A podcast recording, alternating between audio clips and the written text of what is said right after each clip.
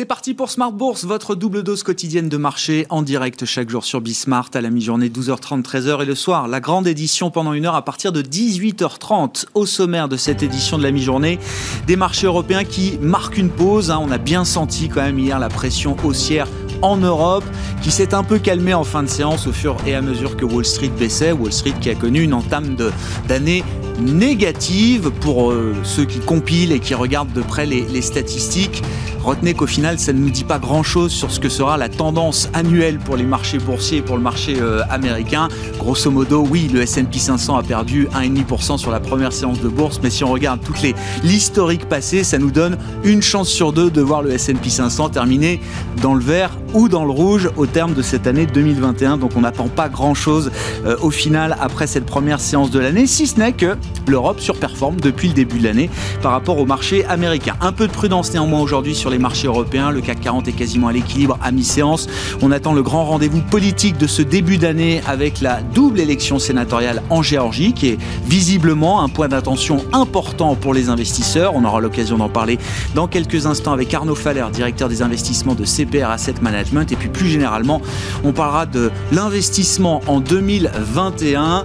La date du 9 novembre reste encore dans tous les esprits hein, et qui marque un changement de dynamique euh, de marché avec l'apparition des vaccins. C'était le jour de l'annonce du vaccin Pfizer-BioNTech. Depuis, le marché semble prêt à considérer, reconsidérer la valorisation de certains secteurs boursiers. On en parlera avec Marc Renault qui nous accompagnera pendant cette demi-heure, le président de Mandarine Gestion.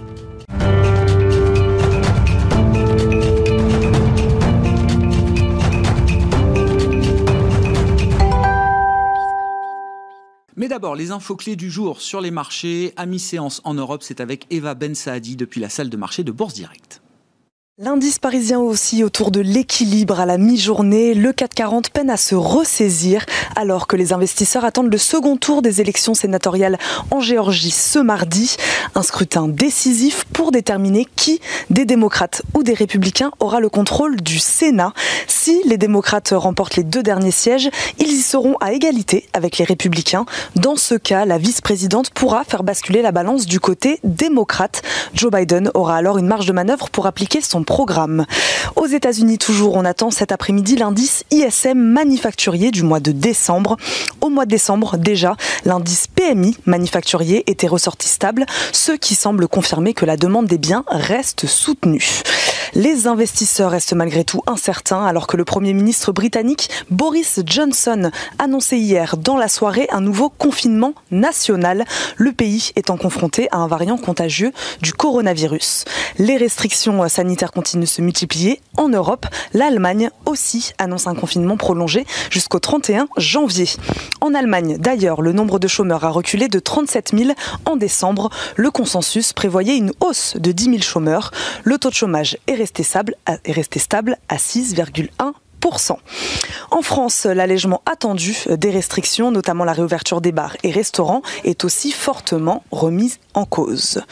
Du côté des valeurs, Air France prévoit une perte d'exploitation de 2 milliards d'euros en 2021, rapporte la tribune ce mardi, une perte inférieure à celle de 2020 qui s'élèverait à 3,6 milliards d'euros.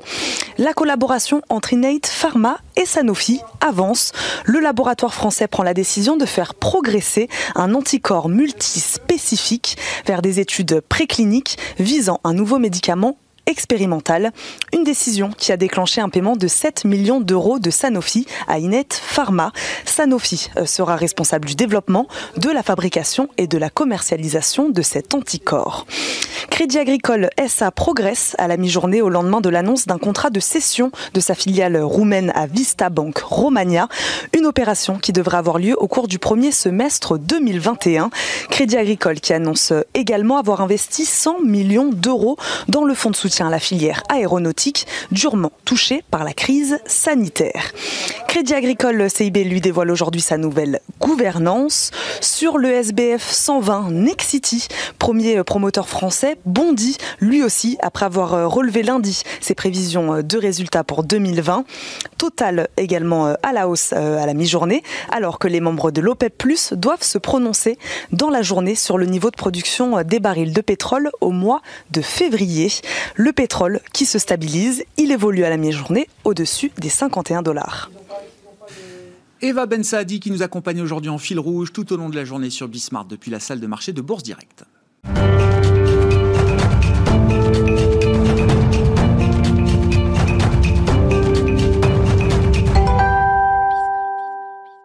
Quelques points d'analyse de marché à passer en revue avec Arnaud Faller qui nous rejoint par téléphone pour entamer cette demi-heure de Smart Bourse à la mi-journée, le directeur des investissements de CPR Asset Management. Bonjour et bienvenue Arnaud.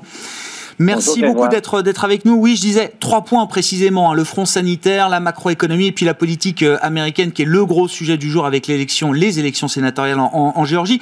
Sur le front sanitaire, tout d'abord, euh, Arnaud, les, marchés semblent euh, persister à regarder au-delà, alors que la dégradation de la situation sanitaire oblige certains gouvernements, au Royaume-Uni notamment, à prendre de, nouvelles mesures de, de restriction, parfois assez dures. La situation est toujours assez dégradée au final. Et d'ailleurs le fonds sanitaire, hein, c'est évidemment la dimension la plus importante euh, à regarder. Et en ce moment, la période, euh, il faut le dire, est compliquée. Pourquoi? Parce que le nombre de cas hein, de, personnes contaminées progresse globalement dans le monde. Hein. Alors, il y a certains pays où il y a des plateaux, mais globalement, ça, ça progresse plutôt. Et puis, euh, ça se traduit avec évidemment la question clé qui est la tension dans les hôpitaux, ce qui a entraîné effectivement, comme vous l'avez dit, un reconfinement à l'intérieur du Royaume-Uni au moins jusqu'au 15 février. Il faut avoir en tête qu'on va avoir des décisions euh, à venir euh, dans les prochains jours, que ce soit en Allemagne, Italie et puis la, France. En même temps, effectivement, on a franchement évidemment les plans de vaccination qui arrivent, même s'ils prennent un certain temps, hein, qui dépendent des pays. On voit bien que les États-Unis et le Royaume-Uni cette fois-ci sont en tête et que l'Europe est plutôt en retard. Mais les marchés, ils ont tendance à, on a l'impression qu'ils sont encore entre guillemets forward-looking, sous-entendu, ils regardent encore la sortie du tunnel. Cette sortie est décalée, euh, simplement, ils sont persuadés qu'elle aura encore bien lieu et donc euh, il n'y a pas de scénario de catastrophe immédiat. C'est-à-dire que clairement, là, ça limite à la hausse les marchés à, court mmh. terme, mais les marchés restent évidemment bien soutenus par l'ensemble des mesures prises par aussi bien par les gouvernements que par les banques centrales. Donc l'exemple qu'on a évidemment en tête, c'est l'exemple du dernier plan euh, budgétaire américain, les 900 milliards.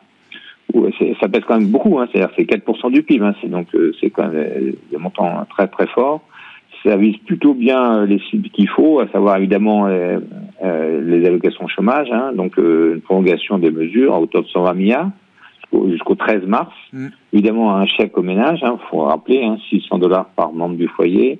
Évidemment aussi les secteurs les plus touchés avec des prêts garantis pour les PME, les secteurs de transport, etc. Alors en Europe on aura la même chose, on aura des prolongations des mesures de soutien. le chômage partiel va être, va être probablement étendu et les fonds de solidarité encore plus euh, on, euh, comprend toujours cette logique de compensation, de neutralisation des impacts économiques euh, liés à la pandémie par les politiques budgétaires, les politiques euh, monétaires. mais je voulais juste un mot quand même sur les stratégies de vaccination différentes d'un pays à l'autre. C'est la polémique politicienne du moment, Arnaud. Le, marché continue de regarder quand même avec bienveillance l'idée d'une vaccination générale de masse efficace, ou est-ce qu'à un moment quand même les retards pris par certains pays en comparaison à, à d'autres, est-ce que ça va être un axe de discrimination pour les investisseurs bah, C'est vrai que c'est plus, encore une fois, par zone, hein, d'ailleurs, parce que c'est euh, la France, a une polémique, mais en fait, malgré tout, l'Europe était un peu en retard globalement. Euh, il nous semble que pour l'instant, il n'y a pas encore la discrimination qu'on peut imaginer sur les marchés, euh, à condition malgré tout que le retard, un minimum, ne, soit rattrapé en partie. Mm. Donc, pour l'instant, on reste plutôt dans cette perspective. Évidemment, si dans deux mois, il y a encore une énorme dichotomie euh, selon les, zones et les pays, c'est sûr que ça pourra se traduire. Mais il nous semble qu'à ce stade, euh, c'est pas encore le cas. Bon, le marché forward-looking, donc toujours par rapport à la question de la, pandémie et de la gestion de la pandémie. Euh, sur le front euh, macro, là aussi, il y a peut-être que, quelques éléments à apporter. Euh, Arnaud, on, a, alors là, toujours, vous utilisiez le mot de dichotomie, une divergence importante entre les services, avec la fermeture d'un certain nombre d'établissements, et le manufacturier qui, lui, tourne finalement à son régime de croisière presque. Oui, parce qu'on a vu, on a eu des indicateurs d'achat dans le secteur manufacturier qui ont été publiés euh, partout hein, dans, dans, le monde. Donc, euh, en Europe, c'était fin décembre, mais les chiffres sont restent assez solides, hein, avec des moyens, en gros, au-dessus des moyennes de 5 ans. Hein. Donc, l'Allemagne a 58, donc il faut se rappeler qu'au-dessus de 50, les chiffres mesurent l'expansion, mais 58, c'est assez fort. En zone euro, globalement, 55. Mais du côté asiatique, on a des chiffres euh, assez solides aussi. Hein, la Chine résiste bien, euh, mais on voit aussi des pays autour, hein, c'est-à-dire que la Corée du Sud et Taïwan ont des chiffres qui sont autour de 53, voire plus. Euh, globalement, c'est clair que le secteur manufacturier euh, poursuit, euh, poursuit son, son, sa dynamique. Et c'est vrai que, en revanche, les services, là, on a, on a évoqué une reprise en cas, en, en cas avec deux, des secteurs qui sont très, très dynamiques et des secteurs qui sont très délaissés. Euh, on le voit encore un peu du côté des services, évidemment, mm. où euh, tous les services au digital sont bien orientés et il y a des services à l'arrêt qui sont en attente de, de la reprise, euh, comme le tourisme, l'image du tourisme. Mais, mais c'est toute la question va être encore une fois le délai d'attente de, de, du plan de vaccination, à quel point on va pouvoir parler, oui ou non, d'un retour à minimum sans mesure de, confinement, de restriction très forte. Bon, sur le plan, le plan politique, visiblement tout repose sur l'élection de deux sénateurs en Géorgie aujourd'hui euh, pour le monde financier. Euh, Arnaud, dans quelle mesure est-ce que ces élections sénatoriales en Géorgie peuvent être un game changer peut-être pour euh, la suite de l'histoire sur les marchés financiers? On trouve que pour l'instant les marchés en tiennent peu compte et ça pourrait quand même être au moins un game changer pour les premières semaines de, de l'année. Pourquoi? Parce que d'abord, un, euh, clairement, euh, les gens n'avaient pas en tête que le Sénat pouvait passer démocrate. Euh, en tout cas, c'était vraiment euh, c'était l'unanimité, le consensus qu'on a connu après les élections présidentielles. Donc là, on arrive, les, les, sondages pardon, sont assez serrés, mais malgré tout, il y a une très légère avance en faveur de deux, deux sénateurs démocrates. Et il faut bien avoir en tête aussi que le, euh, des éléments qui poussent euh, en faveur de ces élections des, démocrates. Pourquoi? Parce que, euh, comme dans toutes les élections partielles, il y a le taux de participation qui baisse, mais il y a des études qui ont montré que le taux de participation dans les comtés où Biden est arrivé en tête, le taux de participation avait moins baissé que dans les, que dans les comtés où Trump était arrivé en tête. Donc ça pousse pour un léger avantage, encore une fois, aux démocrates. Alors les conséquences sur les marchés, il nous semble que euh, le point important, c'est qu'il y aura peut-être un, un, un, état de grâce, hein, comme on est parfois en France après les élections présidentielles et législatives, et qui pourrait euh, être assez fort. Pourquoi? Parce qu'on sait très bien que le Parti démocrate n'est pas forcément très uni à 100%, ouais. et ça pourrait inciter l'administration Biden à mettre en place des mesures plus vite, euh, parce qu'on sait très bien que euh, à horizon plusieurs semestres, euh, l'aile gauche et l'aile droite du Parti démocrate pourraient, euh, euh pourrait y avoir des désunions apparaître. donc des, des, grandes mesures qu'on imagine. Donc évidemment d'abord un stimulus supplémentaire, hein, pas forcément les 2000 milliards qui avaient été évoqués par euh, Trump euh, juste avant Noël, mais pour autant de, de, quelque chose entre 600 ou 700 milliards. En tout, ça ferait donc un plan plus de 900 de 1500 milliards, et avec notamment prolongation d'aide au chômage, comme on avait mentionné, l'aide aux collectivités locales euh, et des plans d'infrastructure éventuels. Associé à une fiscalité plus forte, mm. Euh, notamment sur le, taux sur l'imposition sur les sociétés. Il faut se rappeler que Biden avait dans son programme un relèvement de 21 à 28. Il va pas peut-être pas le faire tout de suite, euh, mais l'acter en, tout cas l'acter plus vite et mettre la mise en œuvre plus, plus. Euh, on évoque aussi une taxe sur la plus-value pour les très hauts revenus. Pourquoi pas? En tout cas, ça pourrait passer avec le stimulus encore une fois, dans un, dans un entre guillemets, de grâce où il arriverait à faire passer plus vite des mesures. je comprends. Comme aussi la hausse du salaire minimum, qu'on imagine. Et puis, évidemment, aussi la régulation plus forte, notamment sur les oligopoles. Comme on en a parlé plusieurs fois ici, euh, les GAFA pourraient être euh, plus visés. Tout ça nous amènerait avec des conséquences sur le marché à peu près, il me semble, à, ne pas sous-estimer, à peu près terre. Évidemment, d'abord une hausse des taux longs américains plus forte que celle qu'on a assistée au, au cours de l'année 2020 enfin, 2020, donc avec une cible probablement autour de la 25, euh, avec ensuite une conséquence, alors euh, qu'on n'a pas connue euh, pendant longtemps, mais qui pourrait être marquée cette fois-ci, il y a une surperformance des actions du reste du monde versus les actions américaines. Donc, Ce qu'on a vu sur la séance d'hier, d'une certaine manière. Exactement. c'était, c'était un cas, on peut dire, est-ce que ça va présager la suite? Ah. C'est vrai qu'il y avait, il y avait un cas important, c'est-à-dire que les actions, américaines, les actions américaines ont bien marqué le coup, alors que les actions européennes. Donc on pourrait à la, fois, à la fois avoir des grands mouvements euh, géographiques, hein, donc Europe émergeant devant les marchés américains, et puis en termes de secteur, donc les GAFA pourraient être un peu plus délaissés, entraînant plus de rotation euh, sur globalement le secteur value, alors au fur et à mesure que le plan de vaccination, euh, malgré tout, délivre totalement.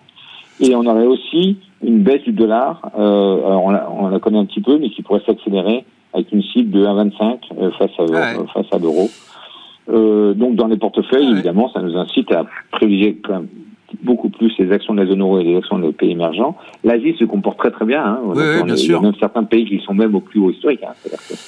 Donc, euh, ça pourrait perturber. Bon, euh, oui, un scénario à ne pas négliger. Non, non, mais au final, c'est ça. c'est un scénario minoritaire. C'est quoi 15-20% de probabilité de voir ce basculement mais pas, démocrate, mais, mais, avec des conséquences importantes. Exactement. Mais comme les gens sont peu préparés, et eh ben finalement, euh, les conséquences peuvent être euh, non nulles. Et eh ben on suivra les résultats sortis des urnes ce soir après euh, ce, ce, tour de scrutin supplémentaire pour les élections sénatoriales en Géorgie. Merci beaucoup Arnaud. Arnaud Faller, directeur des investissements de CPR Asset Management, avec nous par téléphone.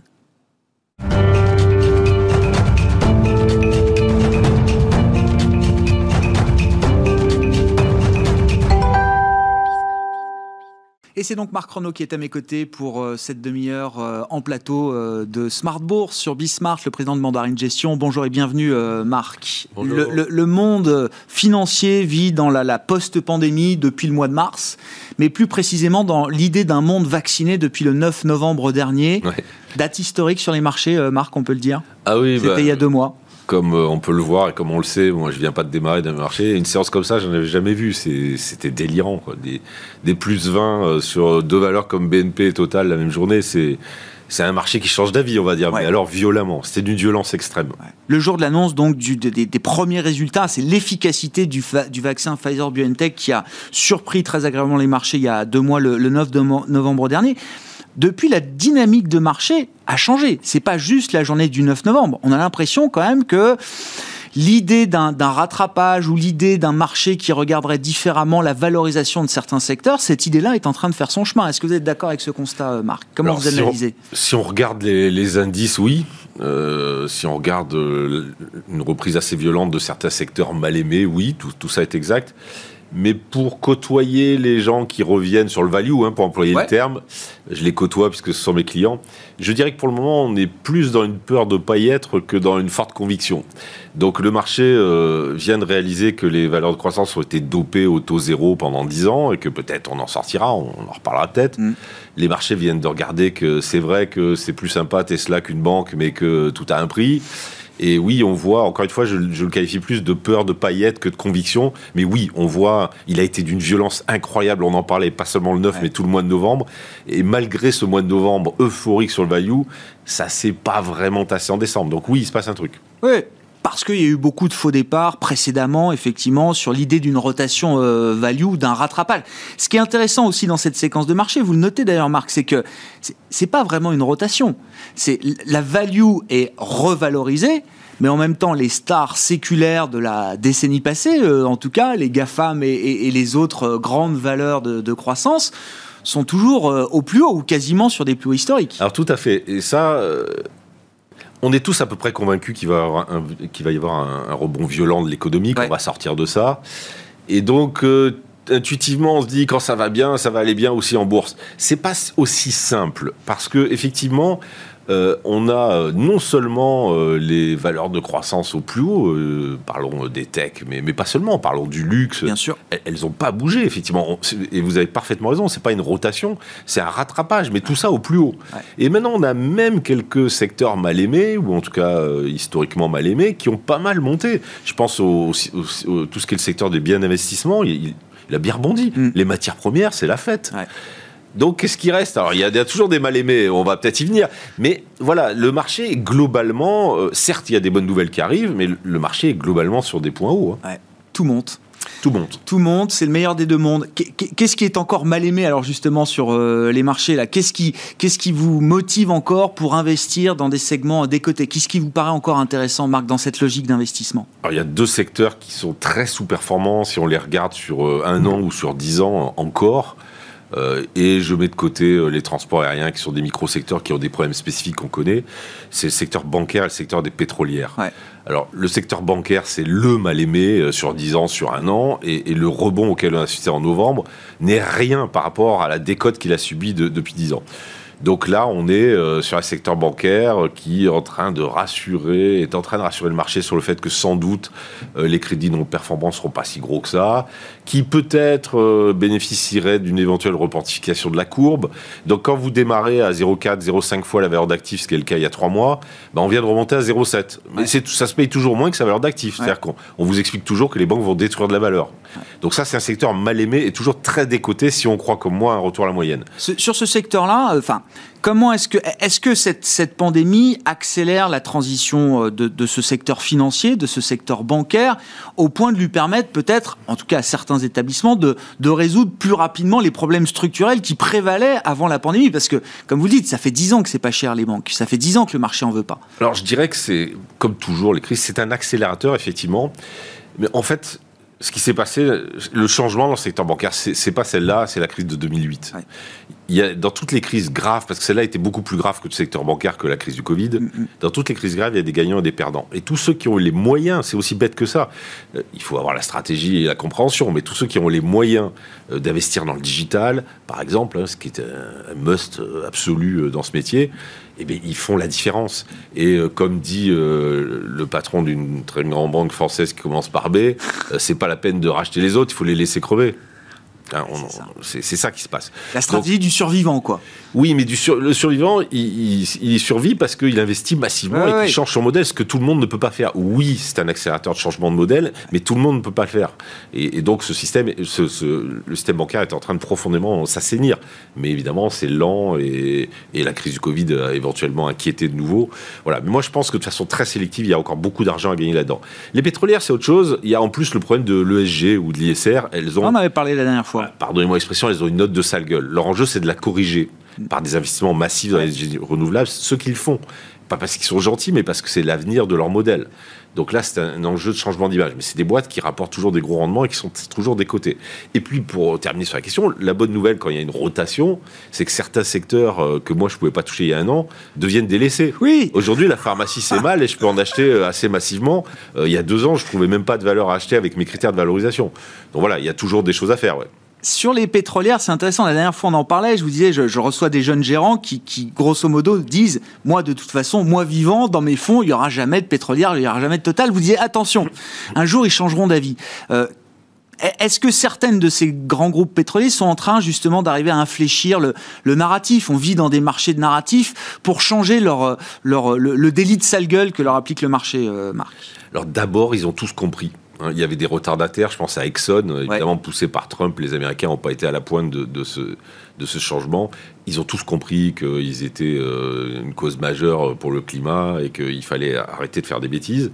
Et ensuite, ils investissent massivement. Je, je ne crois pas pouvoir, pour répondre à votre question précisément, je ne crois pas pouvoir dire qu'ils ont encore gagné une meilleure image mais ils y tentent fortement. Et quand vous regardez le montant colossal des investissements faits dans les énergies renouvelables, et quand vous savez par ailleurs que s'ils investissent moins euh, en exploration-production, ils vont dégager des cash flows gigantesques parce que c'est ça qui coûte dans ce métier c'est, je pense que c'est un secteur qui, pour le coup, est vraiment délaissé, même s'il a bien rebondi en fin d'année, mais il est, il est quand même très sous-performant sur 12 mois glissants. Et là aussi, je le trouve de façon sélective, là encore, séduisant. Si vous êtes une petite boîte qui fait que du raffinage et que vous n'avez pas les moyens d'investir dans le renouvelable, vous allez mourir aussi. Hein.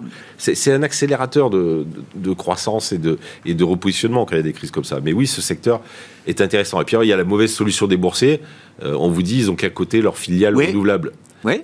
Bon, ça c'est une solution boursière. Et pourquoi c'est une mauvaise solution ça? C'est une solution pour faire monter les cours à trois mois. révéler la valeur quoi. Ouais, ça change pas. Alors oui, ça révèle la valeur, mais ça change pas la stratégie que doivent mettre en place euh, ces boîtes-là.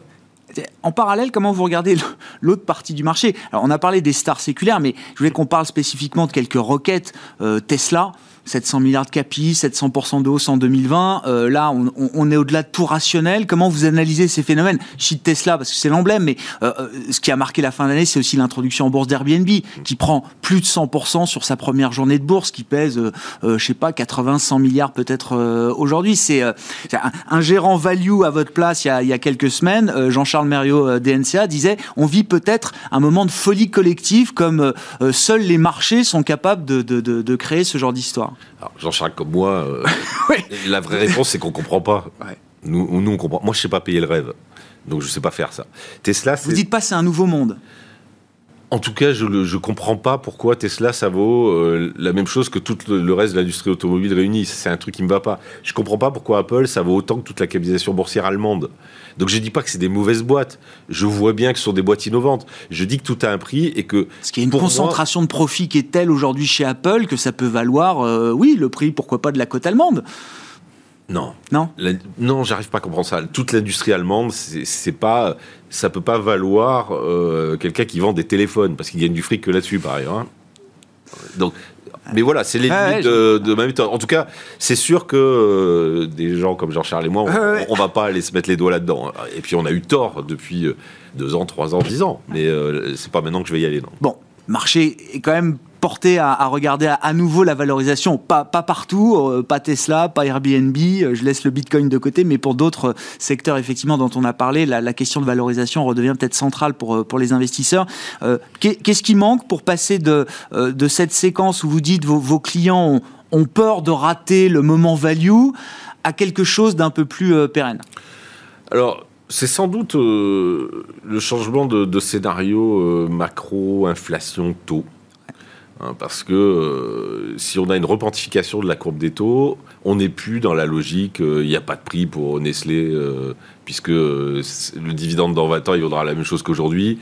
On sort de ces logiques-là, on retrouve des secteurs pénalisés par les taux zéro qui le seraient moins, les banques. Mmh. Donc, quand vous parliez d'une possible résurgence, résurgence de l'inflation il y a un an, tout le monde rigolait. Aujourd'hui, il y a pas mal de stratégistes et d'économistes qui disent Bon, ça pourrait arriver. Et évidemment. À 3, 4, 5 ans, oui, on peut avoir une inflation comme on n'a jamais vu ces dix dernières années. Alors, la bourse, ça lui suffirait. Hein, elle n'a pas besoin de le voir, le chiffre. Elle a besoin d'avoir ce scénario. Et euh, voilà, bah, l'élection euh, américaine, euh, typiquement, on nous dit tiens, ça, ça ferait monter les taux. Bah, voilà, c'est ce genre d'information qui peut faire dire au marché attention, les réflexes de j'actualise tous mes dividendes à, zéro, il faut, faut, faire, faut passer à autre chose. Donc, moi, stock picker, ça me plaît pas de dire ça, mais le scénario de quantification de la courbe, le scénario de reprise éventuelle, d'un retour éventuel de l'inflation, serait clairement pour moi un déclencheur.